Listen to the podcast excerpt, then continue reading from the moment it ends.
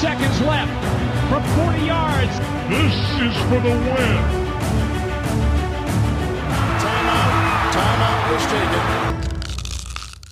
Hallo und herzlich willkommen zur neuen Folge von Icing the Kicker, dem NFL-Podcast in Kooperation zwischen dem Kicker und der Footballerei. Wir haben NFL Week 5 vor der Brust mit dem zweiten London-Spiel in Folge und vielen weiteren spannenden Duellen gefühlt hat unsere Lieblingsliga jedes Wochenende große Überraschungen parat. Welche sind es diesmal? Darüber wollen wir jetzt reden. Heute ist übrigens der Mach etwas Nettes Tag. Wir, das sind heute Grille vom Kicker Grille. Was machst du heute Nettes? Ich mache eigentlich immer was Nettes. Ich meine, du kennst mich ja. Ähm, ich sag mal, ja, vielleicht bin ich nicht so böse zu dir mit deinen Jaguars. Das ist doch schon mal ein guter Anfang. Gibt natürlich auch gar keinen Grund. Das ist eine Siegermannschaft. Da kommen wir schon zum Thomas vom Kicker. Wie war's denn in London? am vergangenen Wochenende als Falcons-Fan, Thomas? Mm, also bis auf das Spiel war das alles äh, sehr, sehr gut. Also natürlich aus neutraler Sicht und äh, als, als Fansicht war das Spiel natürlich auch ein Highlight. Ähm, aber ja, Woche 5 könnte noch besser werden. Hoffentlich dann auch wieder für die Falcons. Ich freue mich auf die Folge. Du hast in der Halbzeit ein Plädoyer, äh, Plädoyer gehalten für einen Quarterback-Wechsel bei den Falcons. Du willst lieber Taylor Heineke als Desmond Ritter in Zukunft, ist das richtig? Ja, also ich habe es jetzt ähm, mal in voller Geschwindigkeit und äh, komplett gesehen, wie Desmond Ritter äh, so auftritt und ich fand's verheerend. Der muss äh, eigentlich, also das dritte, der dritte Wurf da vor der Halbzeit ist auch noch eine Interception eigentlich. Ähm, und es war einfach so klar, ähm, dass es mit dem Quarterback in diesem Spiel nichts wird, obwohl ich die Jaguars da auch für verwundbar fand und hätte sehr, sehr gerne Taylor Heineke gesehen, ja. André vom Kicker ist auch mal wieder dabei. André, wir ähm, haben was Nettes für dich vorbereitet, weil wir reden unter anderem über das Duell deiner 49ers gegen die Cowboys. Das ist nett von uns, oder? Auf jeden Fall. Hätte man auch schlecht weglassen können, glaube ich, das Spiel. Aber äh, zu, äh, zu Tommy noch, äh, Tommy ist dann der Einzige, der, der noch Taylor will, glaube ich, äh, in der NFL in diesen Tagen. Ähm, aber ja, ansonsten nehmen wir doch heute die Toy Story Folge auf, oder? Oh, ey. Das waren schon große Bilder. Das fand ich schon witzig, dieses Toy Story Gimmick, was wir da jetzt machen. Die Leute sind genervt von Taylor Swift, aber Jonathan Taylor ist unter anderem äh, wieder ins Training eingestiegen bei den Colts. Also vielleicht sehen wir dann einen anderen Taylor bald auch mal wieder. Das wäre nicht schlecht, ja. Für mehr Taylors in der NFL. ja. Eine Petition, mehr Taylor in der NFL. Was erwartet euch heute? Wir blicken wie immer kurz auf das heutige Thursday Night Football Duell zwischen den Washington Commanders und den Chicago Bears. Unser Matchup der Woche, ich habe es schon ploppen lassen, ist natürlich der Auftritt der Dallas Cowboys bei den San Francisco 49ers. Wir haben den Icebreaker der Woche. Der ist heute Aaron Donald von den Rams. Wir haben wieder zwei User-Fragen der Woche im Gepäck. Die kommen heute von Silke und von Krolova.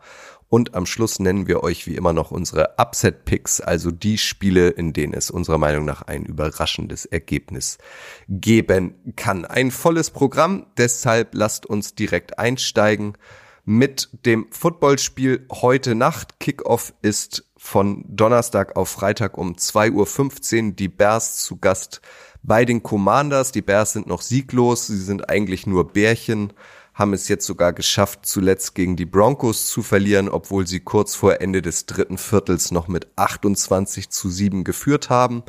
Und die Commanders, die sind, finde ich zumindest irgendwie besser als wohl von vielen erwartet, stehen bei 2-2, also zwei Siegen, zwei Niederlagen und haben zuletzt sogar die Eagles in die Verlängerung gezwungen, Grille.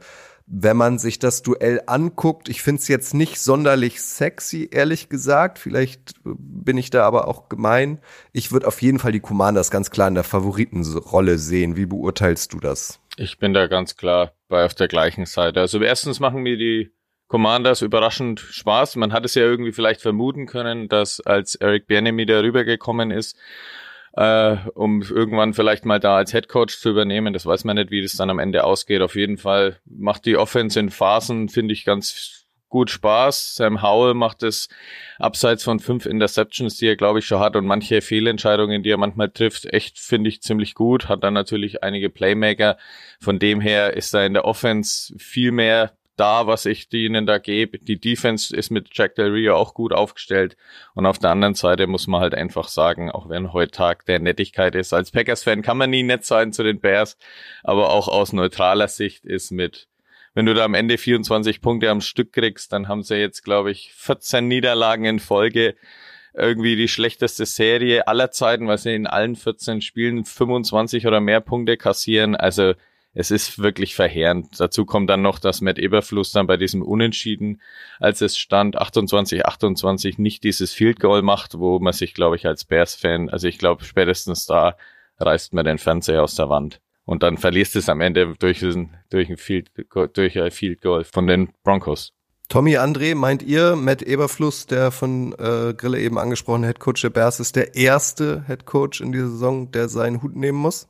Ja, ich weiß ja. nicht, mit, mit Entlassung innerhalb der Saison ist ja immer so eine Sache. Ähm, könnte mir auch genauso gut vorstellen, dass sie es irgendwie ausklingen lassen irgendwann und äh, mit Blick auf die die gute Quarterback-Klasse im Draft nächstes Jahr dann vielleicht, ähm, wo sie ja auch potenziell ähm, zwei Top 5 Picks haben, dann dann schon den, den Blick aufs kommende Jahr richten. Aber ja, gerade die gerade die Defense enttäuscht ja auch komplett, was was ja immer so auch so ein Steckenpferd von von Eberfluss eigentlich ist. Da wurde auch viel investiert äh, in der Offseason, in der Free Agency und im Draft. Äh, trotzdem funktioniert das überhaupt nicht. Ähm, wahrscheinlich die Broncos haben eine der wenigen Defenses, die noch schlechter jetzt ist, äh, weshalb Justin Fields da auch dieses gute Spiel ähm, abliefern konnte jetzt, was sie dann trotzdem noch verloren haben. Ja, ich weiß nicht, die Browns, kann ich mich Grille nur anschließen, sind wirklich, äh, scheinen ein hoffnungsloser Fall dieses Jahr zu sein. Oder Tommy? Äh, die Bears, aber ja, es ist ja, die, ähm, ah, sorry, sorry. wirklich. Ja. ähm, es macht wirklich wenig Hoffnung und die Frage, wie, wie es André auch gerade schon meinte, macht es jetzt wirklich Sinn, ähm, den Coach zu entlassen und dann schon was Neues aufzubauen, wenn du eigentlich ähm, im, im Januar ähm, mal komplett reine machen müsstest und wieder einen Neuaufbau machst, den nächsten in Chicago. Ähm, es ist für mich auch jetzt äh, kein richtiges sexy Spiel und ich glaube, die die Commanders werden da mit der mit der Defensive Line gegen die Bears O-Line schon so viel Schaden anrichten, dass es auch ähm, nicht lange offen sein wird. Ja. Ich hätte da eine Idee, liebe Bears-Fans. Ähm, Caleb Williams gilt ja als der potenzielle First Overall Pick, der College Quarterback. Holt doch sonst Urban Meyer. Der ist frei.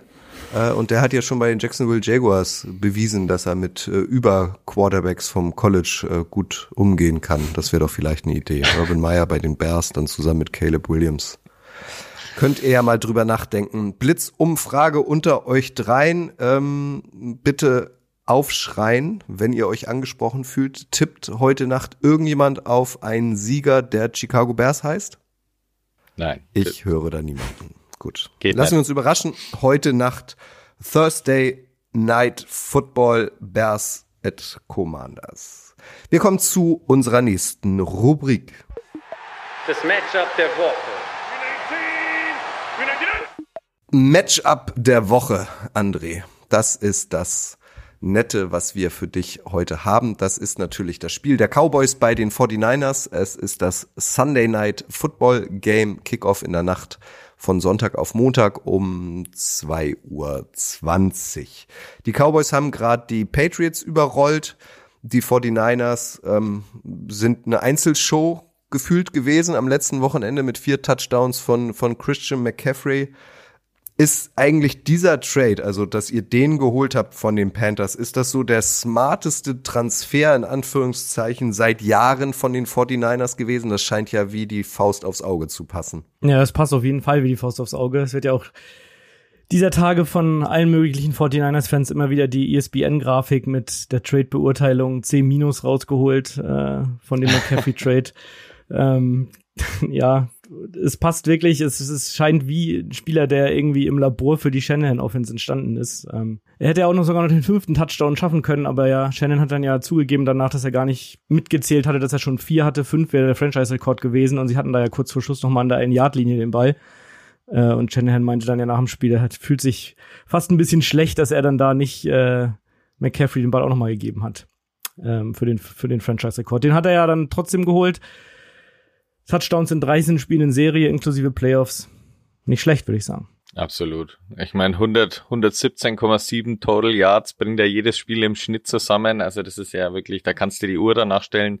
Ich habe ja mit André auch am Wochenende geschrieben, gibt auch viele Diskussionen jetzt drüber, dass der so einen Megastart hat, dass er es vielleicht am Ende mal kein Quarterback als MVP werden könnte. Da muss er natürlich irgendwie da dranbleiben.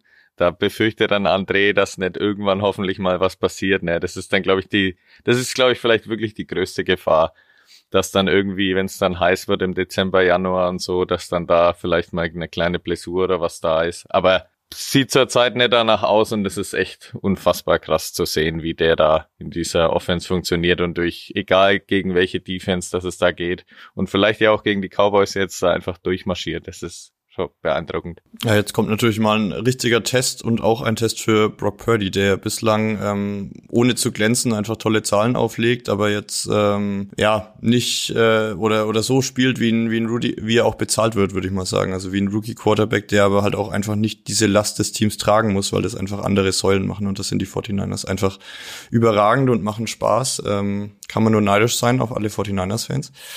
Ähm, jetzt mit Dallas, aber für mich die, die zweitbeste äh, Defense. Ähm, das wird jetzt nochmal ein, ein richtiger Test. Ähm, bin ich wirklich sehr, sehr gespannt drauf. Ja, aber äh, da muss ich schon nochmal reingrätschen. Also ohne, ich meine, klar, äh, wird jetzt keiner behaupten, dass Purdy schon Patrick Mahomes ist oder jemals wird, aber ohne zu glänzen, ich meine, 20 von 21 Pässen gegen die Cardinals, 95,2% Completion Rate, auch das Franchise-Record, wo die 49ers jetzt ja nicht gerade die schlechtesten Quarterbacks in ihrer Franchise-Geschichte hatten. Also ähm, ohne zu glänzen, finde ich da auch ein bisschen hart. Er hat jetzt das beste Passer-Rating der NFL im Schnitt von allen Quarterbacks mit 115,1.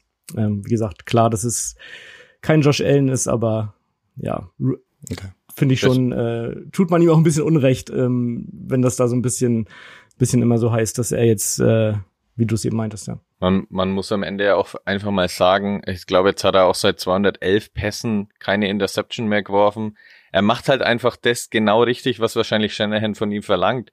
Es wird vielleicht irgendwann einmal ein Spiel kommen, wo er dann irgendwie ein wenig noch freier gelassen wird und irgendwie mal irgendwie mehr riskieren oder probieren muss. Dann kann man vielleicht noch mehr sehen, was er vielleicht auch mal aus einer Not irgendwie rauskreieren kann. Ansonsten, es gibt überhaupt keine Not, da irgendwie welche wilde Würfe auszupacken. Und ansonsten macht er halt es einfach total clever. Er verteilt eben, bringt die Bälle an, hat der André gerade schon gesagt, nur einen Pass am letzten Wochenende nicht angebracht, dann verteilt er sich gut auf Debo, auf Brandon Ayuk, auf Kittle, die haben alle schon, also äh, Ayuk glaube ich über 300 ja, äh, Receiving Yards, dann die anderen 200, Kittle glaube ich fast 150, also das wird alles, das, das wird rechts, rechts, links, Mitte, überall gut angeworfen, alles zuverlässig, äh, sucht sich vielleicht Option A, die klappt nicht, ja, dann klappt eben Option B und nichts davon wirkt irgendwie, ah, Hilfe, jetzt wird's eng. Also deswegen auch an der Stelle muss man einfach mal sagen, Props an Brock Purdy, dass er das da einfach so gut macht und Shanahan da mit Sicherheit sehr zufrieden mit dem ist. Ohne zu glänzen, ähm, eher in die Richtung, er muss jetzt nicht äh, komplett flashy spielen oder oder die ganz wilden Dinger raushauen oder ähm, weiß nicht, die die verrückten Sachen machen. Sie, sie können die Spiele einfach von von vorne weg dominieren, ähm, was natürlich an dieser Offense liegt, aber auch an der an der überragenden Defense. Und dann übergibt er halt mal einen Ball oder er findet irgendjemanden im Screen Game. Er ist wahnsinnig konstant. Ähm, das stimmt auf jeden Fall. Will ich ihm auf gar keinen Fall absprechen. Ähm, aber ja, es ist ähm, jetzt nicht seine Offense, aber unter Kyle Shanahan ist es einfach immer Kyle Shanahans Offense. Ich frage mich so ein bisschen, André, sind die 49ers vielleicht zu früh, zu gut drauf? Also hast du das Gefühl, sie können sowohl offensiv als auch defensiv dieses großartige aktuelle Level halten über also bis in den weit in den Januar hinaus konservieren? Also ich habe auch gerade defensiv äh, noch nicht das Gefühl, dass die da schon schon am absoluten Limit sind, ehrlich gesagt. Also da da ist durchaus noch Potenzial. Gut, die Offense äh, ist natürlich schwierig, der jetzt äh, weiß nicht, sieben, also saisonübergreifend, glaube ich, sieben Spiele in Folge mindestens 30 Punkte gemacht. Die läuft natürlich auf Hochtouren, aber ja, in den letzten Jahren sind die 49ers immer ein bisschen langsam gestartet. Äh, vor zwei Jahren war das, glaube ich, mit dem, wo sie drei und fünf standen ähm, und das letzte Spiel da dann gegen die Rams noch gewinnen musste, um überhaupt in die Playoffs zu kommen. Also darauf kann ich dann auch verzichten. Ist halt immer so eine Sache. Ja, klar, wenn sie dann am Ende, wenn sie dann am Ende dann äh, nicht schaffen, dann kann man natürlich schon sagen, zu früh, zu gut, aber vielleicht marschieren sie ja auch so komplett durch. Äh, es ist natürlich, wie bei allen Teams in der NFL und auch bei den 49ers ja in den letzten Jahren verstärkt immer eine Verletzungsglücksgeschichte. Ja. Äh, fällt da einer, fällt da jetzt äh, Purdy aus oder auch natürlich McCaffrey, dann sieht das natürlich ganz anders aus, weil gerade McCaffrey natürlich seit dem Trade diese ganze Mannschaft auf ein komplett anderes Niveau gehoben hat, offensiv nochmal. Vor allem in den ersten zwei Wochen ähm, wurde ja sehr lobend zu Recht berichtet über, über die Cowboys. Dann gab es eine überraschende Niederlage gegen die Cardinals. Jetzt, wie gesagt, sind sie über die Patriots rübermarschiert, Grille.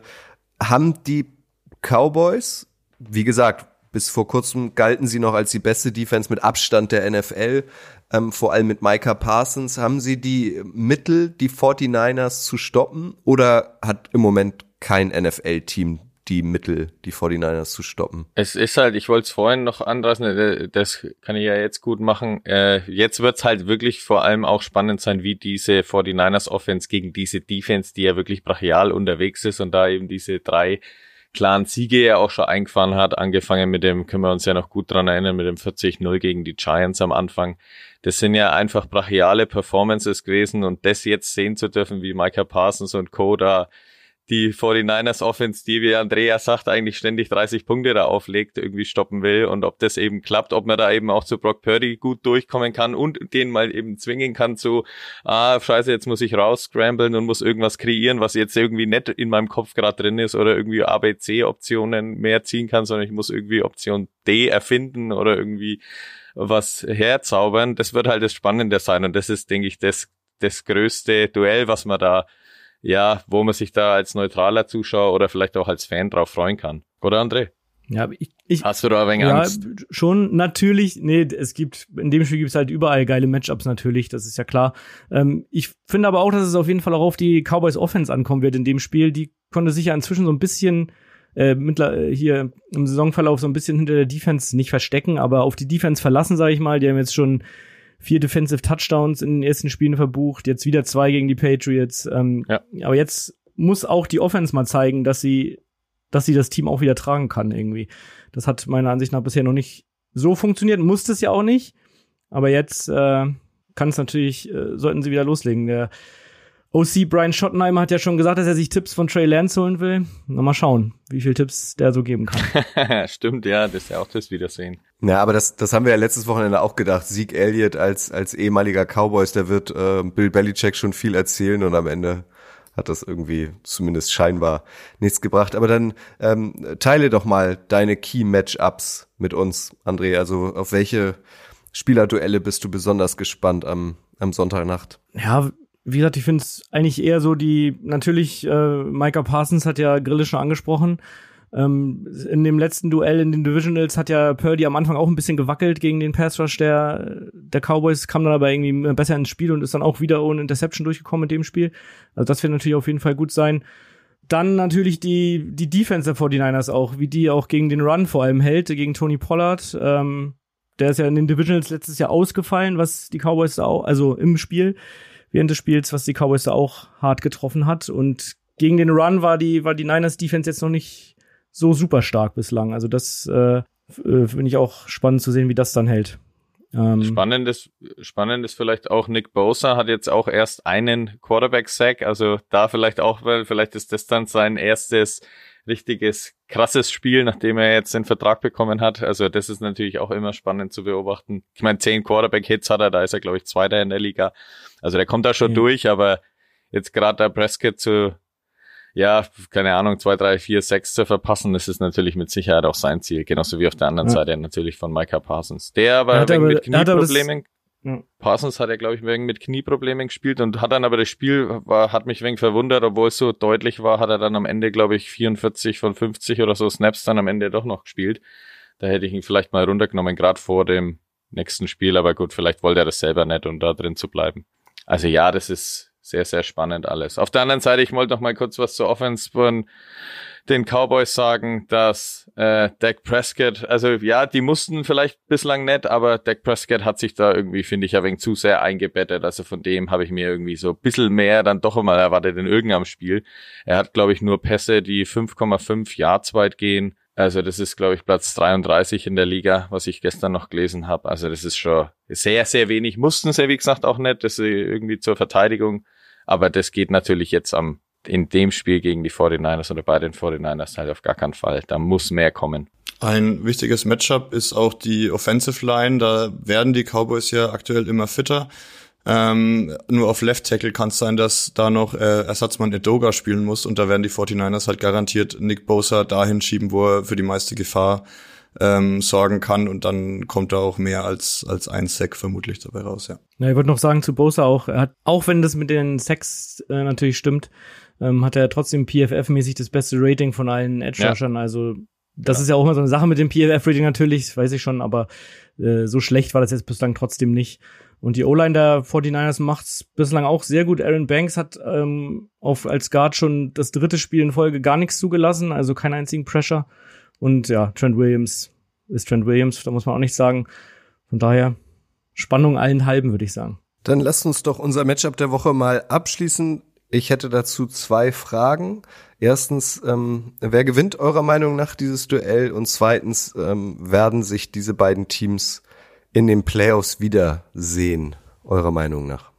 Grille, fang du doch mal an. Also es ist vielleicht schon durchgeklungen. Insgesamt, wenn ich dann eben, weil ich die Cowboys Offense, ja, kann ich jetzt nicht so groß einschätzen, ist aber irgendwie doch ein bisschen enttäuschend, nachdem Kellen Moore gegangen ist, dass da ja, Mike McCarthy und Co. da irgendwie noch nicht so richtig einen Plan vielleicht haben oder so. Das muss halt jetzt ausgepackt werden, um da auch mal vielleicht tief zu gehen mit Leuten wie CD Lamp natürlich allen voran. Das ist irgendwie ein wenig so ein Fragezeichen. Denn die O-Line selber von den Cowboys, die war, glaube ich, in der ganzen Saison auch noch nicht so ganz zusammen, wie sie eigentlich zusammengehört. Tyron Smith, der Left Tackle und Zach Martin, der Right Guard, die haben irgendwie auch Blessuren, können vielleicht nicht spielen am Ende. Äh, das sind halt vielleicht so Fragezeichen, die mich am Ende natürlich klar in Richtung der 49ers ausschlagen. Das Heimspiel kommt auch noch dazu. Klar, wenn da auch Cowboys-Fans da sein. Aber das ist natürlich eine Bank auch bei den 49ers dann daheim spielen zu können. Ja, und dann die Offense wird irgendwie funktionieren. Ich kann, ich sehe die jetzt nicht, dass die auf einmal nur elf Punkte oder so zusammenkriegen oder vielleicht auch nur 20, sondern das werden dann, denke ich, schon wieder 24 bis über 30.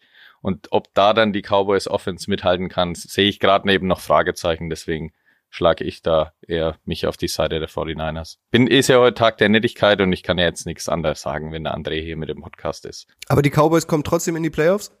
Grille? Das ist sehr, sehr nett von dir. So kennt man dich. Äh, ja, dann, dann mache ich gleich weiter. Ähm, ja, ich denke, es wird auf jeden Fall eine enge Kiste. Ähm, kann man, alle haben sie auch vorm Spiel, waren ja ganz brav zueinander und haben nur gesagt, betont wird, wie sehr sie sich drauf freuen. Das hat man ja auch schon, schon anders in der, der Rivalry zwischen den beiden Teams gesehen, die ja schon sehr viele große historische Duelle hervorgebracht hat. Aber letztlich glaube ich doch, dass ähm, McCaffreys Touchdown-Serie hält und Brock Purdy auch in seinem zehnten Regular Season Start äh, ungeschlagen bleibt. Und äh, auf die andere Frage noch zu beantworten, natürlich, klar, können die sich, haben jetzt in den letzten beiden Jahren haben die 49ers äh, die Saison der, der des Cowboys beendet in den Playoffs. Jeweils in Erinnerung geblieben, äh, dass beide letzten Plays der Cowboys waren ja relativ kurios. Das eine Mal, ähm, wo Prescott da irgendwie noch slidet und dann bekommen sie den Ball nicht rechtzeitig zum Schiedsrichter und die Zeit läuft ab und, und letztes Jahr weiß man ja noch, wie, wie Zeke Elliott da den Ball gesnappt hat zu, zu Prescott und dann Turpin, was glaube ich, da irgendwie komplett ja. zu betoniert wird und dann das Spiel vorbei war.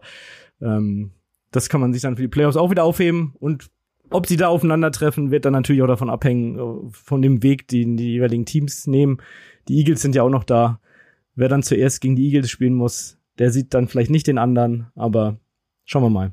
Vielleicht spielen sie auch davor schon gegeneinander wieder. Es bleibt spannend. Aber ich könnte mir vorstellen, dass sie sich wieder treffen. Also für mich sind es äh, natürlich auch zwei klare Playoffs-Teams und ähm, ja, wie wie André schon meinte, viele viele grandiose Matches in der Vergangenheit schon gegeben. Ähm, würde mich natürlich dann freuen und äh, vor allem ist es jetzt eben auch ein überragendes Sunday Night Game. Also dafür lohnt sich dann wirklich wach zu bleiben.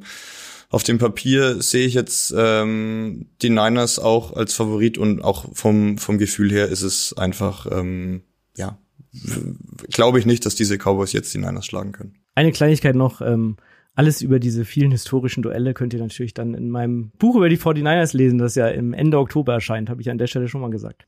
Sag nochmal schnell, so wie heißt das? Eigenwerbung. Ähm, das ähm, erscheint im äh, Meyer und Meyer Verlag, das, ähm, wo auch schon Dettys Buch erschienen ist über die Seahawks, ähm, also das heißt äh, American Football, die San Francisco 49ers, ähm, Geschichte einer NFL-Dynastie.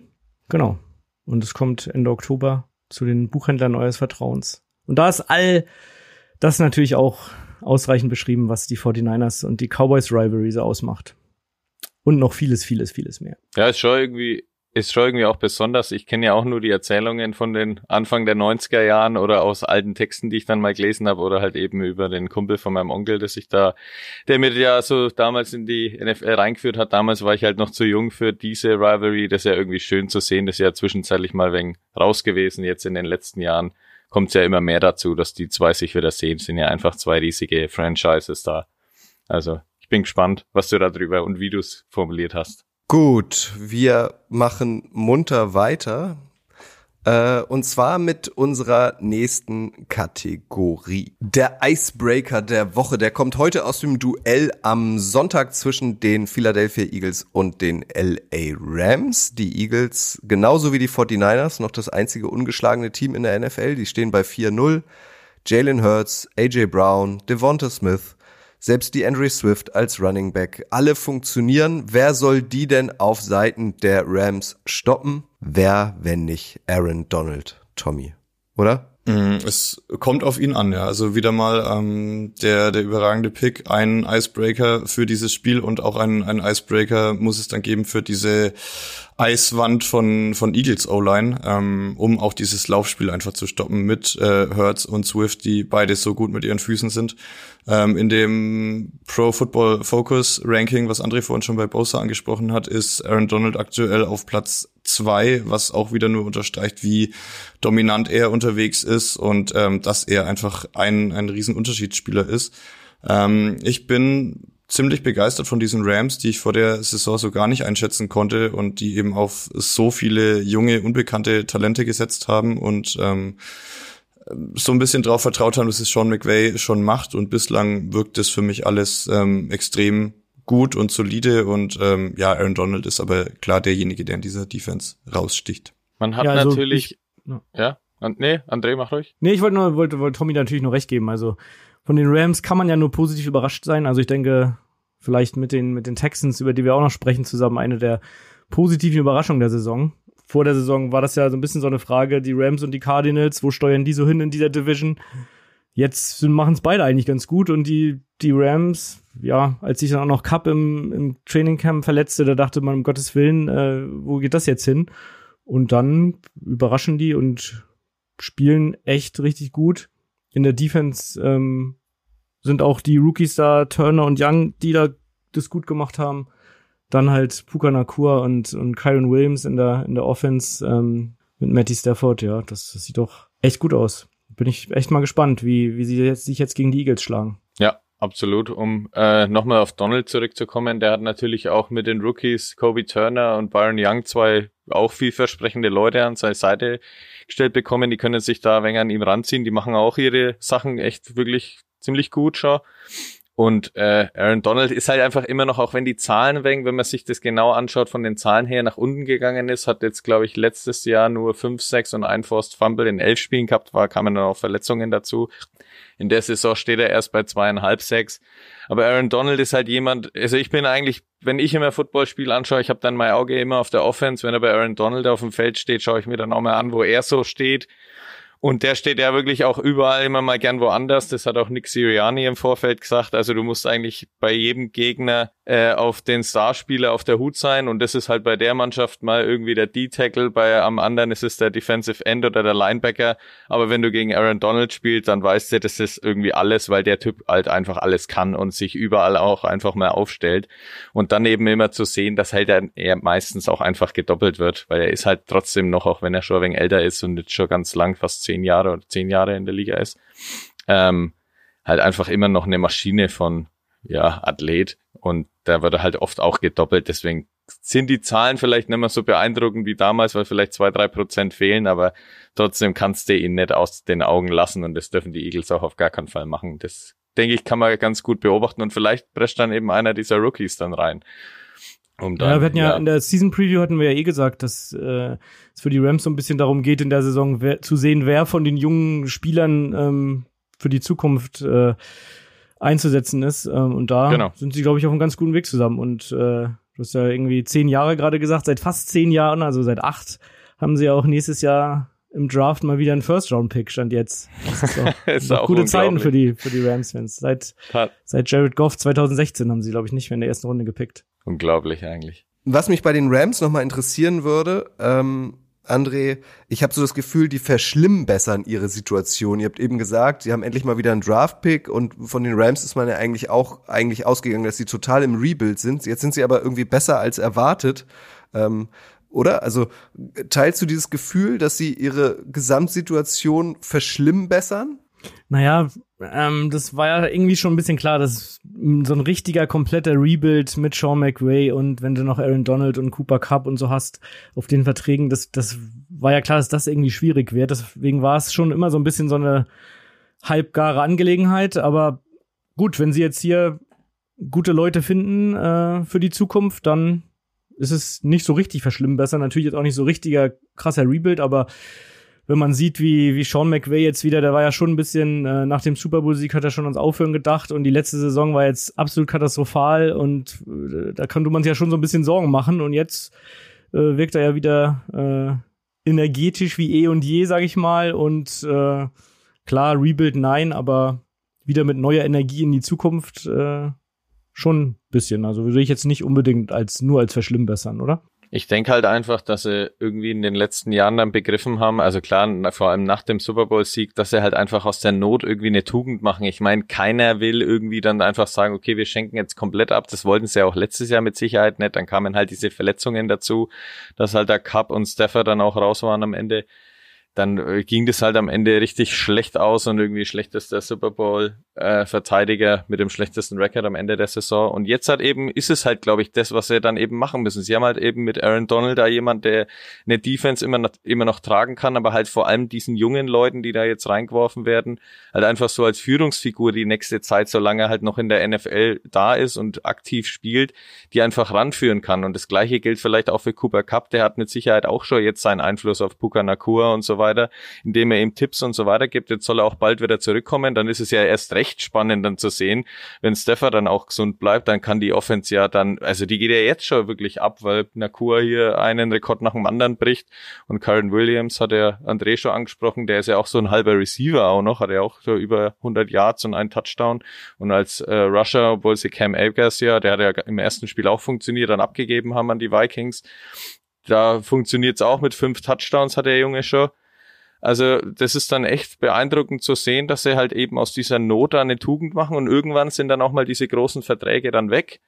Und dann hast du eben diese Nakuas und Co., die dann halt irgendwie in zwei, drei Jahren äh, vor ihrem ersten Vertrag stehen und dann sind die Rams irgendwie, ohne dass sie über zwei, drei Jahre komplett eingebrochen sind, dann einfach ein konstant gutes Team wieder mit diesem einen Ausrutscher letztes Jahr. Also ich denke so, das ist irgendwie der Plan, den sie gerade wenig verfolgen. Und bis jetzt kann man nur sagen, bin ich auch überrascht, wie gut es klappt und funktioniert. Also beim Thema Art des Rebuilds, ähm, es gibt halt auch überhaupt keine Garantie, dass wenn du alles einreißt und äh, jeden Spieler vor die vor die Tür setzt und äh, dann so irgendwie den einen der Top 3 Picks kriegst, dass du dann dadurch die Garantie hast, dass dadurch alles gut wird. Ja. Ähm, die die frühen Quarterbacks schlagen auch nicht immer ein und ich so ein so ein Umbruch, wenn man sportlich kompetitiv ist, ist glaube ich deutlich leichter, weil sie haben jetzt einfach die Leute, die sie äh, können sie die ganze Zeit testen, sehen sie, okay, wer setzt sich da durch, wer hat Starterpotenzial und äh, so auf dem Free Agency Markt ist natürlich ein ein ähm, ja bestehendes Gerüst oder oder da, wo schon sportlicher Erfolg da ist, ist das natürlich auch für für Free Agents äh, deutlich interessanter als oh, ich wechsle jetzt hier ähm, keine Ahnung, was war es denn letztes Jahr äh, vergleichbar, die, die Texans zum Beispiel, wo dann äh, klar war, okay, hier war jetzt seit Jahren kein sportlicher Erfolg, ähm, aber jetzt kann man hier was aufbauen, klar auch interessant, aber da würde ich als Spieler dann wirklich lieber zu dem Team gehen, wo schon ein Gerüst da ist und wo man dann sagen kann, okay, wir haben jetzt hier nur noch ein, zwei, drei Schritte und dann können wir wieder angreifen. Und du hast natürlich ein geiles Stadion in LA, in dem du spielen kannst. Ist auch ein bisschen geiler als das von den Texans. Legt euch doch auch hier nochmal fest, wer dieses Spiel gewinnt, die Rams bei den Eagles. Werden die Eagles, so wie ihr die 49ers eingeschätzt habt, auch weiter eine weiße Weste haben nach diesem Spiel? André? Wahrscheinlich schon, denke ich. Ähm, zuletzt war es ja ein bisschen äh, gegen die Commanders. Äh, haben wir jetzt vorhin gar nicht drüber geredet. Ähm, hätte Ron Rivera sich da ein bisschen mehr Mut, mehr Mut zugetraut und bei der Two-Conversion am Ende ähm, wäre dafür gegangen, dann hätten sie da vielleicht schon die erste Niederlage kassiert. Ich würde zu den Eagles tendieren, aber so richtig überzeugt muss, haben sie mich noch nicht, mussten sie auch noch nicht. Was ja auch eigentlich ein gutes Zeichen ist, wenn man die Spiele gewinnt, obwohl jetzt zum Beispiel die Passing Offense noch nicht so richtig in die Gänge gekommen ist. Von daher, ich sehe die Eagles bei 5-0. Ich sag später was zu diesem Spiel. Also bei mir ist es natürlich auch so, dass die Eagles mich jetzt noch nicht vom Hocker kaut haben, wie André sagt, trotzdem dann bei 4-0 stehen, ist natürlich eine Ansage. Aber ich bin jetzt einfach, um bei der Kategorie zu bleiben, ich habe dann irgendwie im Gefühl, weil die Rams mich eben positiv überraschen, dass sie das weiter können und die Eagles zumindest ärgern können und vielleicht bringen sie das im Gegensatz von Washington dann am Ende auch ja, auf äh, gut zu Ende und gewinnen dann vielleicht dann irgendwie knapp und vielleicht ja auch durch irgendwie Aaron Donald Sack oder so dann am Ende, der dann irgendwie bei Fourth Down dann diesen Quarterback Sneak stoppt, keine Ahnung. Das wäre natürlich irgendwie eine witzige Geschichte. Vor allem Aaron Donald, um das nochmal abzuschließen, hat in seiner Karriere viermal gegen die Eagles gespielt und insgesamt nur vier Tackles und zwei äh, halbe bekommen oder zwei Assists. Also da hat er noch nie richtig was abgerissen gegen die. Das wird natürlich vielleicht für ihn persönlich auch ein Ziel sein, da mal durchzukommen. Und dann wäre es doch schön, irgendwie diese diese elendigen Quarterback-Sneaks damals zu stoppen und die dann irgendwie kurz vor Schluss bei Fourth Down, wenn Jalen Hurts da rein gestoßen werden soll und dann steht da halt eine Wand aus Aaron Donald und seinen Kollegen, die den da dann eben nicht durchlassen. Deswegen, ich habe irgendwie im Gefühl, die Rams können da schon gut überraschen. Wir kommen zu euch. Herr, Herr Godell, noch eine Frage. Lassen Sie uns noch eine Frage für die User, bitte. Wie schon angekündigt, heute gibt es wieder zwei User-Fragen der Woche, die wir eingesammelt haben. Immer montags auf dem Instagram-Kanal des Kicker und auf dem Instagram-Kanal der Footballerei sammeln wir eure Fragen ein. Das ist eure große Chance, interaktiv hier an diesem Podcast teilzunehmen, indem ihr entweder eure Meinung preisgebt oder uns eure Fragen stellt. Silke.smo hat das unter anderem gemacht und diese äh, Frage äh, werfe ich gleich zu dir rüber, Tommy, weil du die Texans ins Rennen gebracht hast. Silke fragt, haben die Texans im Draft alles richtig gemacht oder ist es zu früh, um sich zu freuen? Also sie haben Stand jetzt auf jeden Fall den richtigen Quarterback geholt. Äh, waren dann natürlich noch aggressiv mit dem äh, Uptrade an Runde drei, äh, wo sie dann auch viel äh, zukünftiges Kapital aufgegeben haben. Deswegen äh, war ich vor der Saison schon klar so auf dem ähm, oder oder der Ansicht, dass sie jetzt einfach was machen müssen oder oder jetzt einfach in der Saison auch mal ja die Spieler einschlagen müssen und und eine klare Entwicklung und eine, ein Aufwärtstrend zu sehen sein muss. Ähm, der ist jetzt aus meiner Sicht da. Es macht endlich, muss man sagen, wieder Spaß, Texans-Spiele zu schauen. Ich werde jetzt am Sonntag auch in den Genuss kommen gegen meine Falcons, ähm, sie mir nochmal ganz genau anschauen zu können. Ähm, ja, Stand jetzt haben sie im Draft alles richtig gemacht, ähm, aber es ist, ja, wie, wie die Frage auch schon impliziert, natürlich auch noch sehr, sehr früh in der Saison. Es kann noch viel passieren, aber ja, CJ Stroud ähm, bislang definitiv der richtige Mann am richtigen Ort. Ja, das, das würde ich doch auch auf jeden Fall sagen. Also der hat auf jeden Fall echt positiv überrascht. Ähm, dass sein akkurates Spiel seine Stärke ist, das war ja schon auf dem College bei Ohio State immer klar, dass es dann so nahtlos in die NFL transferiert werden kann, eher nicht, würde ich sagen. Also das sieht schon echt gut aus, wie ruhig und geduldig er da in der Pocket agiert und immer wieder auf diese engen Fenster auch wirft. Also das äh, hat schon Potenzial auf jeden Fall und er macht auch, hat bisher auch noch keine dieser typischen Rookie-Fehler gemacht. Ähm, noch keine Interception. Ähm, auch eine ganz nette Statistik. Äh, der letzte Quad Rookie Quarterback, der in seinen, seinen ersten vier NFL-Starts bei mindestens 30 Passversuchen pro Spiel keine Interception geworfen hat. Kutsche wird sich natürlich erinnern. 2019, Gardner Minshew. Oh. Das war jetzt meine Nettigkeit für dich, Kutsche. ja, danke schön. Heute ist und auch Tag was Nettes. Und das hast du gemacht. Das weiß ich zu schätzen. Vielen Dank dafür. Und auch natürlich muss ich natürlich auch noch als äh, 49ers-Fan erwähnen, ähm, mit dem Miko Ryans als Head Coach. Ähm, auch das funktioniert bislang super. Ähm, genauso mit äh, Offensive Coordinator Bobby Slowick, den sie auch aus San Francisco geholt haben. Da sieht man auf jeden Fall eine klare Handschrift auf beiden Seiten des Balles. Ähm, das sieht, das sieht sehr smooth alles aus.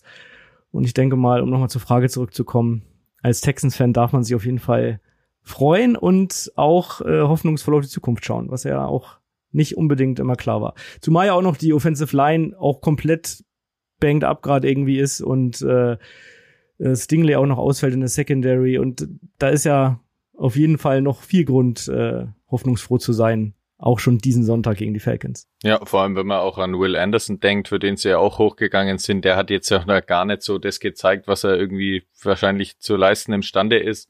Also er steht, glaube ich, erst bei einem Sack und halt ein paar guten Plays und so. Ansonsten geht er da ziemlich unter, hast jetzt, also halt unter im Vergleich zu, weil der Rest halt einfach unter Demico Ryan so gut funktioniert. Hast du jetzt gegen die Steelers gesehen, dass Linebacker Christian Harris da 13 Tackles auflegt und Jonathan Greener zwei Sacks und drei Tackles for Loss macht als Defensive End. Also das ist schon wirklich sehr, sehr gut. Also da auch wirklich, da haben sie, finde ich, auch absolut den richtigen Headcoach da genommen, der eben defense-mäßig da ja, ein, ein gutes Fundament legt, auf dem sich dann halt eben auch mal die Offense ausruhen könnte, weil sie halt einfach weiß, hey, da finden auch Plays statt oder wir haben da auch unsere Stops.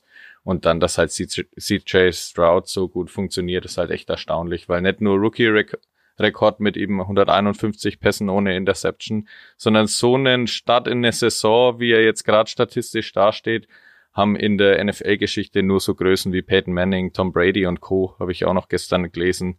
In ihren, in Tom Brady, glaube ich, drei, vier Mal in seiner Karriere hingelegt, aber das sind schon ganz große Namen, mit denen er jetzt halt hier schon verglichen wird und bislang ja, steht er dem in nix nach, sondern liefert da echt total, total stark ab und ist ja jetzt, stand jetzt der klar beste Rookie-Quarterback da in der Liga. Wer ist denn Favorit im Duell gegen deine Falcons, Tommy? Was meinst du? Nachdem wir beide letzte Woche schon die Falcons gegen die Jaguars vorne hatten. Ähm, nee, ich sehe da hier tatsächlich die, die Texans diesmal als Favorit. Ich bin jetzt geknickt. Das ist, das ist, glaube ich, lange her, dass die Texans mal vor einem Spiel als Favorit galten, oder? Ja, bei mir. Ich weiß nicht, wie es, wie es die Buchmacher sehen. Ich schau mal.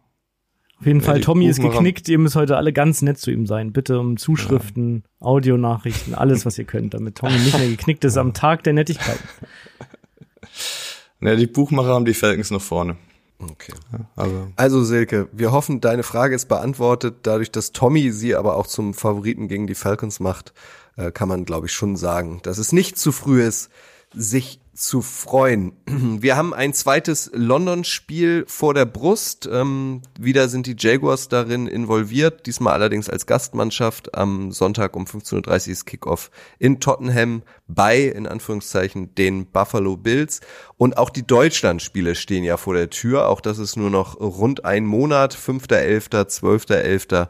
gibt's zwei NFL Frankfurt Games. Und in die Richtung geht die Frage von Krolova. Er hat sie uns per Mail geschickt. Auch das könnt ihr machen. Info at kicker.de oder redaktion at footballerei.de. Auch da könnt ihr uns eure Emotionen, Fragen und Meinungen hinschicken.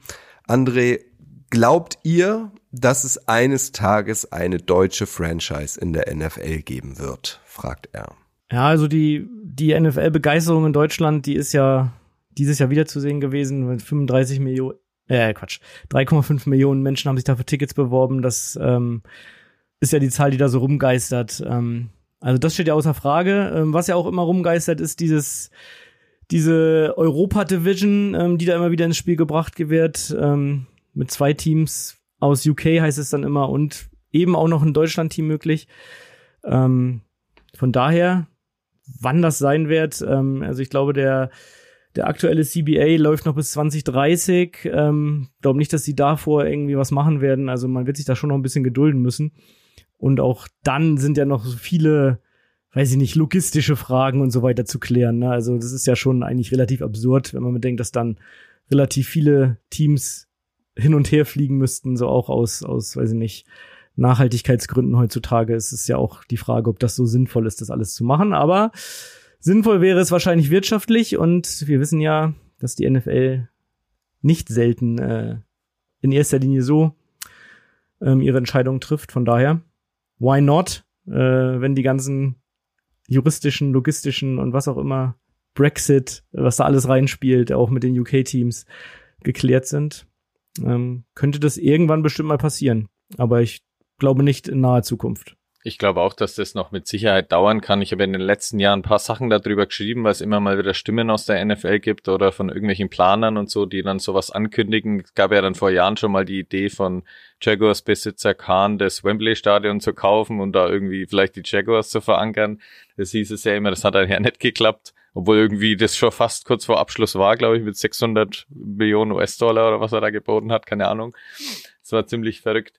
Ja, ansonsten, man muss am Ende des Tages halt sagen, wie André, die NFL ist natürlich darauf aus, das noch weiter zu verbreitern und dann natürlich am Ende des Tages Geld rauszuziehen und das kannst halt einfach mit dem Produkt unglaublich gut, weil eben die Saison nicht so lang ist und du nicht so viele Spiele hast. Natürlich ist das logistischer Aufwand trotzdem, da immer Teams nach Europa zu schicken oder halt dann eben die europäischen Teams müssten dann wahrscheinlich immer mal drei Wochen am Stück Auswärtsspiele oder so haben, um dann halt nicht irgendwie nach einer Woche direkt wieder zurückfliegen zu müssen. Aber bei nur 17 Spielen oder so ist es halt einfacher möglich, wenn man jetzt zum Beispiel im Gegensatz dazu an die NBA oder NHL denkt. Das ist natürlich unmöglich bei so vielen Spielen, was die dann da haben. Das geht natürlich in der NFL irgendwie einfacher. Ich glaube nicht, dass das nahe in naher Zukunft passiert, aber die, die Idee liegt auf jeden Fall in den Schubladen bei denen und wird auf jeden Fall immer mal wieder rausgeholt, um darüber zu sprechen, wie man das vielleicht mal in einigermaßen naher Zukunft anstellen könnte.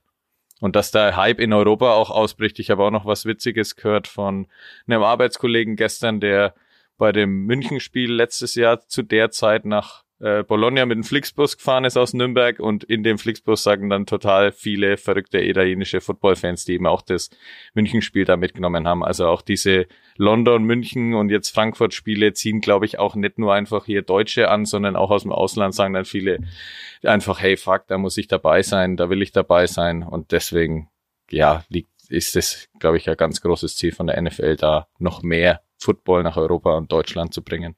Also für die Fans wäre es natürlich eine, eine überragende Sache. Ich habe mir das Ganze mal so ein bisschen aus äh, Spielersicht betrachtet ähm, und da finde ich es dann doch für die Spieler ziemlich unattraktiv oder weiß nicht, ob dann da die äh, NFLPA so mitziehen würde. Ähm, keine Ahnung, wenn du dann quasi Wochen oder Monate lang jetzt in äh, Deutschland oder Europa oder eben dann sein sollst, hier trainieren sollst vielleicht oder sagen sie dann, ja, okay, wir kommen nur für die Spiele. Ist das dann wirklich so ein, so ein Team, wo dann Identifikation entstehen kann? Denke ich auch nicht. Ähm, also vielleicht müssen es wirklich äh, europäische Teams sein, die hier wachsen. Ähm, ja, die Entwicklung dauert natürlich und das, da ist noch ein weiter Weg zu gehen, die dann da irgendwie in diesen NFL-Spielplan mit eingewoben werden können. Ähm, aber jetzt dann einfach hier zu sagen, äh, wir nehmen Team A aus den USA und schicken es nach Europa ähm, und, und setzen jetzt in Deutschland was hin, aber eigentlich haben die Spieler auch gar keine Lust drauf. Ähm, das wird, glaube ich, schwierig. Also ich persönlich würde es auch gar nicht wollen, ehrlich gesagt. Das wäre natürlich cool, klar. Aber ich, für mich, ich weiß nicht, wie es euch geht, für mich ist die NFL was uramerikanisches. Also das ist eine US-Liga, das ist dort entstanden, auch die Sportart. Ich würde es zu künstlich finden, dass es dann ein Team in London, eins in Deutschland, eins in Japan, eins in Brasilien gibt. Also ich will gar keine Weltliga. Ich finde es cool, dass sie irgendwie zweimal jetzt, also in London und in Deutschland zu Besuch kommt. Aber ansonsten finde ich, kann man sie drüben lassen. Und das, was Tommy eben sagte, ähm, das habe ich, glaube ich, schon mal an dieser Stelle erzählt. Letztes Jahr vor Münchenspiel gab so es so, so ein Pressegespräch mit Roger Goodell, dem Commissioner. Da wurde er auch darauf angesprochen und da hat er was sehr Weises gesagt, finde ich. Er meinte, in der Regular Season ist das möglich, logistisch. Aber sobald dann die Playoffs starten, ähm, entstehen die Paarungen ja sehr kurzfristig. Und wenn dann ähm, das ähm, Europa-Team ein Heimspiel hat und zum Beispiel gegen die Seahawks spielt, dann ist das für die Seahawks ja ein massiver Nachteil oder für die 49ers, eigentlich für alle Mannschaften, weil sie dann innerhalb kürzester Zeit irgendwie alles in Bewegung setzen müssen, um ihre Mannschaft, das ganze Gepäck, äh, die Zeitumstellung nach Europa zu bekommen. Und er meinte, das wäre halt in den Playoffs eigentlich schon gar nicht möglich. In der Regular Season könnte man stemmen, aber in den in den Playoffs ginge das nicht. Und ich finde, also ich fand, das klang total sinnvoll, oder? Das klingt sehr sinnig. Ja, finde ich auch. Also ich bin da auch eigentlich deiner deiner Meinung, dass man das so lassen sollte, wie es ist. Ich meine, gerade auch äh, weiß ich nicht, beim, im Fußball hat ja die Premier League auch mal angedacht, den irgendwie so 39. Spieltag in Übersee äh, noch zu veranstalten und da war der Aufschrei ja auch groß, verständlicherweise. Ist ja beim Fußball sowieso immer ein bisschen mehr als in, in anderen Sportarten.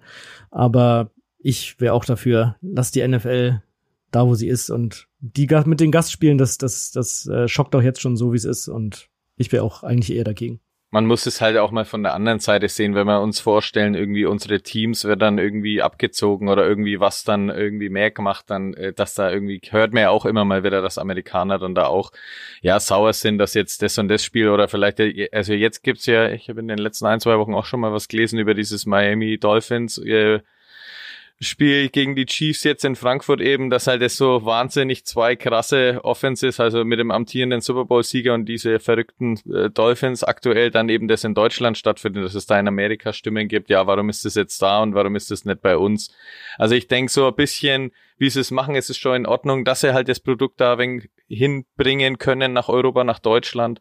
Aber ich würde es mir jetzt auch nicht wünschen, dass das passiert und da eine Europa- oder Deutschland Team oder Division dann da mal irgendwann entsteht. Dafür ist es, wie Kutsch sagt, einfach US-amerikanisch und das schon immer und das soll es auch irgendwie bleiben mit leichten Veränderungen. Krolova, du hast deinen Klarnamen in der Mail nicht geschrieben. Ich vermute aber, dass du männlich bist. Danke für deine Frage. Krolova ist übrigens äh, Ravens-Fan und stammt aus Südkorea. Besten Gruß aus Südkorea hat er geschrieben. Und äh, noch was Wichtiges. Mein Lieblingskuchen ist Omas legendäre Marzipantorte, aber Erdbeerkuchen steht ganz weit oben, egal ob mit oder ohne Sahne. Das würde ich bei euch auch noch mal abfragen. ja, André? Ja, ja, das ist echt super. Äh, äh, Props nach Südkorea für diese äh, über für diese Übergang, weil ich wollte auch noch unbedingt äh, einen Shoutout an den Apfelkuchen von meiner Oma äh, abgeben, weil das ist natürlich mit Abstand der allerbeste Kuchen ist. Äh, sie hat das Rezept schon rausgegeben, längst, aber egal wer es nachbackt, keiner kann das so gut wie sie. Also Oma, dein Apfelkuchen ist der beste. Wenn du diesen Podcast wie immer hörst. Wie immer. Oma ist bestimmt Stammhörerin.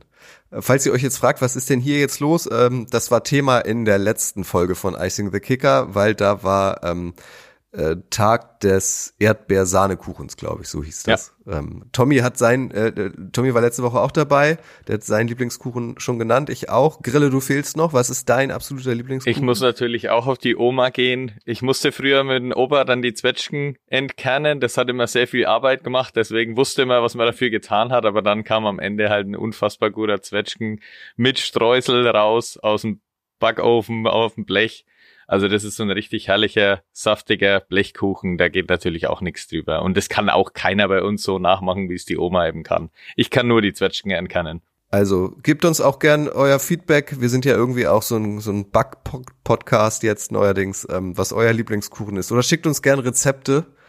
Ähm, vielleicht Machen wir eine neue Rubrik einfach. Da müssen wir Omas Kuchenrezept. Da müssen wir unbedingt auch dranbleiben, Kutsche. Uns fehlt ja dann Detti, Coach Schuan und so. Da gibt's ja noch einige, wo wir noch die Kuchen abklappern müssen. Definitiv, definitiv. Unterdessen kommen wir zu unserer letzten Kategorie.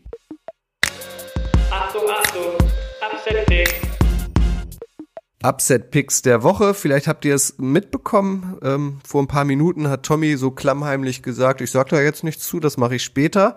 Weil, Tommy, dein Upset-Pick kommt aus einem Spiel, was wir schon besprochen haben. Die Eagles zu Gast bei den Rams, richtig? Ganz genau. Also ich ähm, hab's ja letzte Woche auch schon gesagt, es ist echt äh, schwer, so einen Upset-Pick zu finden, der dann auch wirklich ein Upset ist. Äh, hier in dem Fall die Eagles natürlich mit äh, der Bilanz von, von 4 und 0 ähm, gegen die Rams, die ja vor der Saison äh, nicht einzuschätzen waren und jetzt so langsam sind und sich finden. Und ich glaube, die Rams können hier offensiv mithalten. Sie werden natürlich ähm, in der Defense gegen das Laufspiel Probleme bekommt, da brauchen wir wirklich den Icebreaker Aaron Donald mit einer mit einer ganz starken Performance, damit hier mein mein Take aufgeht. Ähm, aber ich glaube, dass Aaron Donald da Stress machen kann und eben dann auch ein paar Würfe erzwingen muss und dann muss halt auch das Backfield mal ähm, ja, liefern. Und ähm, ja, es ist so ein, so ein Gefühl, denn die Eagles, ihr habt es vorhin auch schon ähm, angesprochen, sie haben jetzt nicht äh, die Sterne vom Himmel gespielt, aber es ist so ähm, mit der, mit der 4-0-Bilanz, aber irgendwann stolpert eben jedes Team mal und ich sage jetzt am Wochenende in Los Angeles sind es die Eagles, die stolpern und äh, nicht weiter umgeschlagen durch die Saison ziehen. Grille nickt. Ja, ich habe es ja vorhin auch schon gesagt, ich kann es mir gut vorstellen. Die Rams, die machen einfach Spaß offensiv. Das wird, denke ich, weiterhin so funktionieren mit Stafford und Nakua, dass da was abgeht und Karen Williams. Und auf der anderen Seite, ich habe vorhin ja auch schon viel über Aaron Donald gesprochen. Auf den und seine Kollegen kommt es natürlich an, die Eagles da irgendwie zu stoppen und die da nicht durchmarschieren zu lassen, dass die da, keine Ahnung, 30 und mehr Punkte auflegen. Dann können die Rams vielleicht auch irgendwann mehr mithalten. Aber finde ich einen guten Pick, das kann auf jeden Fall passieren. Was ist denn dein Stolperstein diese Woche? Ja, es ist vielleicht jetzt für euch nicht ganz so wahrscheinlich, dass es passiert, weil ich habe die Steelers gegen die Ravens genommen. Ich möchte es kurz ausführen. Also die Steelers natürlich irgendwie sehr wankelmütig unterwegs, sind am Anfang von den 49ers natürlich schön abgekoffert worden. Jetzt hat von den Houston Texans also nur sechs Punkte offensiv. Das war natürlich schon arges Armutszeugnis. Hat auch Mike Tomlin gesagt. Also das war ziemlich hässlich, was da ab gelaufen ist oder was da passiert ist. Da gibt's Veränderungen. Da will er einen anderen Ansatz auch offensiv wählen. Muss man dann sehen, auch mit wem. Kenny Pickett ist ja wahrscheinlich am Knie verletzt, fällt vielleicht aus.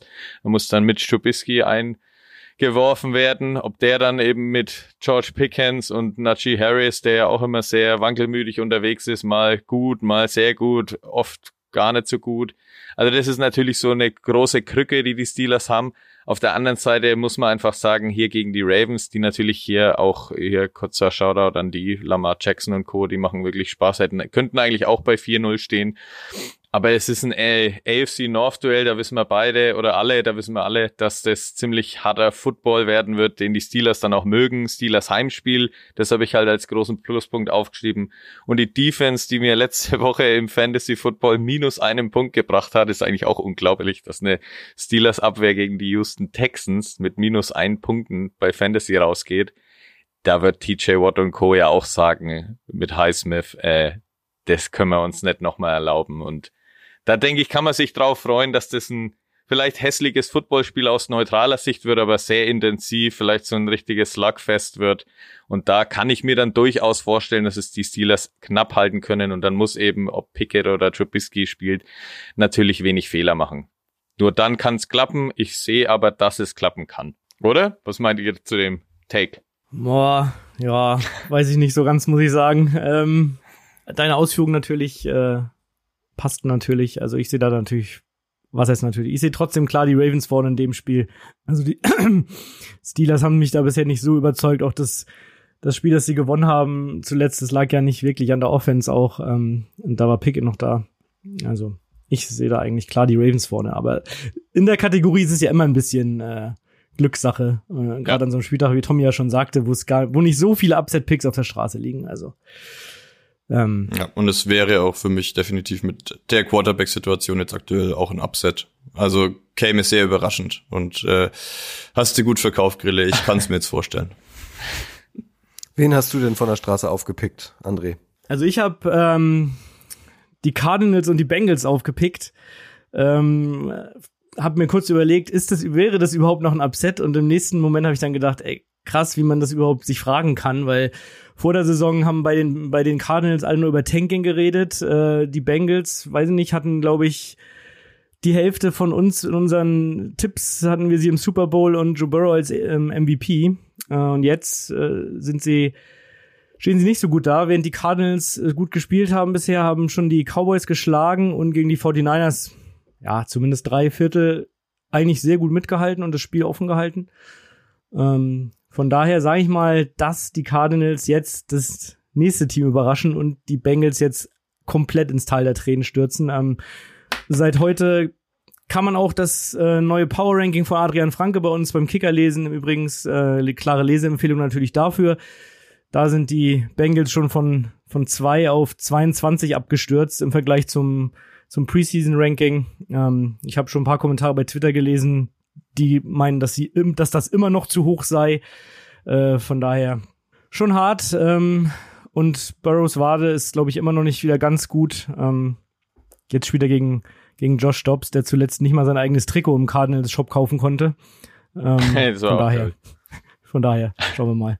Also Cardinals for the win. Was mich da so ein bisschen gewundert hat, ist, äh, dass ja jetzt auch äh, Jamar Chase öffentlich äh, so, so Joe Burrow ein bisschen kritisiert hat. Ich dachte immer, die wären Brothers from Another Mother.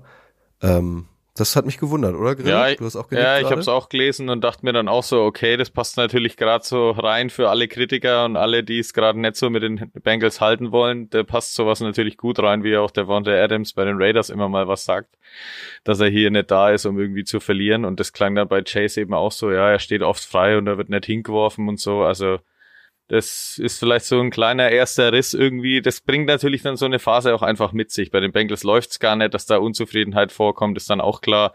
Das kann natürlich dann, wenn es irgendwann mal wieder laufen soll, der schnell wieder weggewischt werden. Hast bei Stefan Dix und Josh Allen ja vor der Saison auch gedacht, oh, da kriselt's vielleicht, jetzt läuft's natürlich wieder richtig stark. Aber ja, das passt irgendwie gerade rein und da habe ich mich auch sehr gewundert, ja, dass jetzt Chase das die Plattform in der Woche nutzt, so in der Phase, wo es gar nicht läuft. Das ist natürlich nur zusätzliches Feuer. Er hat ja, glaube ich, bei dem Spiel davor schon gesagt, er hätte, er hätte auch Burrow irgendwie eine Pause gegönnt. Und bei ihm muss man ja auch sehen, dass der natürlich jetzt auf seinen dicken Vertrag natürlich hofft demnächst. Und da passt es ihm natürlich nicht so ganz, wenn die, wenn seine Zahlen da irgendwie ähm, nicht so gut sind und dann das Geld entsprechend auch ein bisschen weniger wird. Das ist aber immer ein bisschen undankbar, oder? Ich meine, wir sind heute am Tag der Nettigkeiten. Warum kann er denn so glänzen? Weil er halt perfekte Pässe von Joe Burrow zugeworfen bekommen hat. So, und jetzt hat der irgendwie mal Verletzungsprobleme und jetzt stellt er sich da öffentlich hin und beschwert sich. Das ist schon nicht so, ist schon ein Arschloch-Move, oder? Ja, also passt zu dem Tag Absolut, heute gar nicht. absolut. Das muss man ihm nochmal deutlich sagen. Ja, er hat's ja auch nicht heute gemacht. Ja, aber er meint's ja, aber er meint's ja vielleicht heute noch so. Deswegen. Dafür gibt's keinen Kuchen. Der Vollständigkeit halber, äh, mein Upset-Pick ist, dass die Vikings gegen die Chiefs gewinnen. Ähm, Chiefs stehen 3-1, sind absolut auf Kurs. Ähm, so richtig, ich weiß nicht, wie es euch geht, so richtig überzeugt, so richtig abgeholt haben sie mich bislang aber noch nicht. Ich glaube, die haben noch viel mehr im Tank. Da geht's irgendwie mehr um Taylor Swift gerade als äh, ums Sportliche. Und ich finde die Vikings, also Kirk Cousins liefert ab, Justin Jefferson liefert ab, das Laufspiel wird jetzt auch ein bisschen besser. Ich war echt schockiert, dass sie äh, gedroht, also dass es gedroht hat, dass sie tatsächlich auch gegen die Panthers letztes Wochenende verlieren. Das haben sie ja noch gedreht und ich glaube, das war jetzt der Turnaround. Im Gegensatz zu den Bengals ähm, werden die Vikings jetzt äh, noch mal richtig Gas geben und vielleicht das Team sein, das die Bengals letztes Jahr waren, nämlich mit gefühlt 10, 11 Siegen am Stück. Ich traue es ihnen auf jeden Fall zu, die Mittel dafür haben sie. Deswegen glaube ich da an eine Überraschung. Ich glaube, dass die Vikings gegen die Chiefs gewinnen. Der Haken an der Sache könnte natürlich sein, dass die Schiedsrichter wieder entsprechende Calls abgeben, damit es nicht passiert. Ja, das könnte passieren. Der Haken ist auch, dass die Chiefs Defense wirklich stark ist, sowohl gegen den Pass als auch gegen den Lauf. Aber wir sind ja bei Upset Picks. Man kann es ja mal probieren. Absolut. Also äh, komplett Kann- man kann nur gewinnen. Das nicht. Ja. Also ausgeschlossen sehe ich das nicht, wenn die Vikings, wenn vor allem Kirk Cousins dann letzte Woche hat er ja auch zwei Riesenfehler dann noch gemacht, vor allem die am Anfang diese, dieser fette Pick Six, den er sich da geleistet hat. Sowas darf er natürlich da nicht erlauben, sich nicht erlauben. Ansonsten, ja, mich überzeugen die Chiefs auch nicht komplett. Und warum nicht? Warum sollen die Vikings dann nicht ihren zweiten Sieg einfahren? Vielleicht, Tommy, sind aber auch die Falcons die Überraschung des Tages und schlagen die plötzlich contendermäßig unterwegs seienden, geiles Wort, unterwegs seienden äh, Texans. Wenn Desmond Ritter das hinkriegt, wäre es ein Upset für mich, ja. Ist ja, Tommy ist ja immer ein Heimspiel für Atlanta und da hat ja Desmond Ritter noch seine äh, bis zur College-Zeit zurückgehende 30 zu 0 Statistik, also noch nie ein Heimspiel verloren. Also auf, vielleicht auf den Heim-Ritter kannst du dich ja vielleicht ein wenig wieder mehr verlassen. Vielen Dank, das ist sehr, sehr nett von euch. Hast du dir denn, also äh, bist du an irgendeinen Spieler dicht rangekommen? Hast du dir ein Bijan Robinson Trikot äh, unterzeichnen lassen? Ähm, ich saß sehr weit oben im Oberrang, äh, tolle Plätze, aber war weit weg von den Spielern, beziehungsweise äh, ging nicht auf Tuchfühlung. Ähm, aber man muss schon sagen, so Bijan, wenn der im Stadion an den Ball kommt, da äh, es knistert dann schon sehr, also es elektrisiert sofort, weil wenn der so ein paar Ankles breakt, wir hatten ihn ja letzte Woche auch als Icebreaker, er war jetzt nicht die, die ultra dominante Performance, aber er ist schon wirklich ein Unterschiedsspieler, also habe ich auch jetzt mich gut nochmal live davon überzeugen können. Der Junge macht wirklich Spaß und ich hoffe, hoffe, hoffe, er bleibt lange fit. Es gibt auch Trade-Gerüchte um Kyle Pitts aktuell, ne? Mhm, Habe ich auch gelesen, ja, so nach dem Motto, man in der Offense äh, kriegt man ihn nicht in die Rolle oder man weiß jetzt nicht, liegt's an der Offense oder liegt's an ihm. Jetzt tradet man ihn mal schnell, solange man noch äh, was dafür bekommt, aber halte ich auch nichts oder oder nicht so viel davon. Ich glaube oder könnte mir vorstellen, äh, wenn jetzt der Quarterback-Tausch nicht bald erfolgt oder oder wenn er erfolgt und es geht auch schief, dass es dann für für Arthur Smith ähm, langsam auch eng wird nach der Saison. Okay. Gut. Sag uns noch kurz, ähm, der Vollständigkeit halber auch, ähm, wie war's bei den Queens Park Rangers? Ähm, eine deutliche 0 zu 3 Heimniederlage gegen äh, Coventry, aber Stimmung äh, war war witzig, war war ein schönes äh, war ein schönes Spiel. Ähm, auch viele Gästefans dabei, also war war gut was los, äh, hitzige Atmosphäre. Äh, nee, Quatsch, das war kein 3-0, das war ein 3-1. Äh, ich hätte den äh, die späte Ergebniskosmetik der Rangers unterschlagen. Ähm, ja, aber war, war auf jeden Fall ein sehr, sehr gelungenes Wochenende. Kann ich jedem nur empfehlen. Sehr gut. Ihr drei. Wollt ihr zum Abschluss, wie gesagt, heute ist Sag etwas nettes Tag. Wollt ihr noch was Nettes sagen, André? Ja, äh, an alle Hörer, seid nett zueinander. Schlaft vor für Sonntagnacht. Denn dann ist vorbei mit den Nettigkeiten, dann wird, äh, werden die 49ers und die Cowboys alles abreißen und äh, für ein absolutes Highlight dieser Regular Season sorgen.